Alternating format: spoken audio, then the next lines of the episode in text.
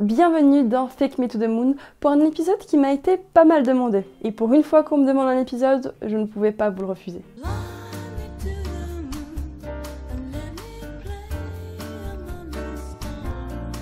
Avant toute chose, on est tout bientôt aux 1000 abonnés.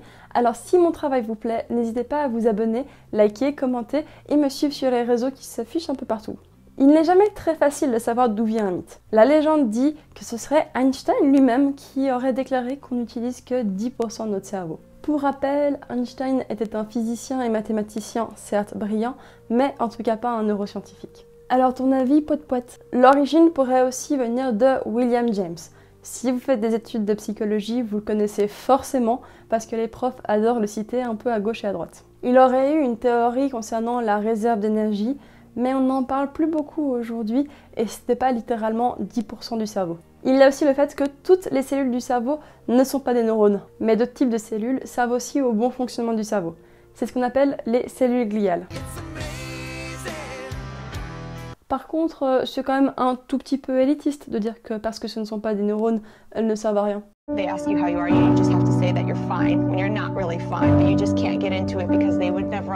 Enfin, une origine assez probable de la croyance serait l'imagerie cérébrale. En effet, lorsque l'on présente l'image d'un cerveau obtenu en IRM, on ne voit généralement que quelques parties activées. En fait, pour comprendre pourquoi il n'y a que quelques parties actives, il faut comprendre comment ces images sont obtenues. C'est très simple.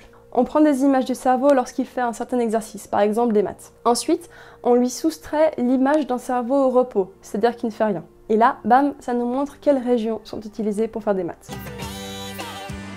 Mais cependant, même au repos, le cerveau est entièrement activé.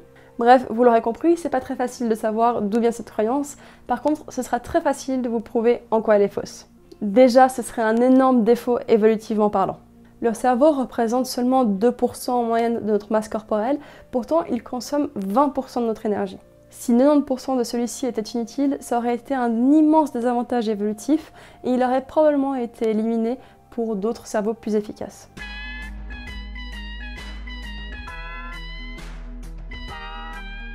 Ensuite, si 90% du cerveau n'était pas utilisé, ceci voudrait dire que 90% des accidents au cerveau comme les AVC ou bien les accidents de la route, n'auraient aucune conséquence. Si vous avez déjà mis les pieds en neurologie ou bien en rééducation, vous savez déjà que les pronostics sont loin d'être aussi favorables.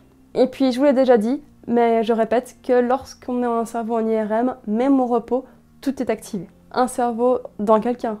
On n'est pas comme ça à Neurovision. Hein. Vous l'attendiez et la voici, c'est l'anecdote pour te la péter en soirée. La taille du cerveau est légèrement corrélée avec le QI. C'est-à-dire que plus vous avez un gros cerveau, plus vous êtes intelligent. Néanmoins, le cerveau des hommes est plus gros que celui des femmes, pourtant le QI est à peu près semblable. Ceci indique qu'il y a d'autres explications que simplement la taille. Merci beaucoup d'avoir suivi cette vidéo. Si elle vous a plu, n'hésitez pas à vous abonner et surtout à la partager. C'est vraiment comme ça que je me fais connaître. Encore une fois, vous pouvez me suivre sur tous les réseaux et j'ai également lancé ma propre chaîne Twitch où je stream des jeux vidéo. N'hésitez pas à aller voir si ça vous intéresse de me voir mourir en live. Ça arrive. J'essaie toujours d'investir dans du meilleur matériel. Alors, si vous avez les moyens, euh, rendez-vous sur Tipeee ou sur Twitch pour de meilleures vidéos. Je me réjouis de vous retrouver. À bientôt. Des gros vacs.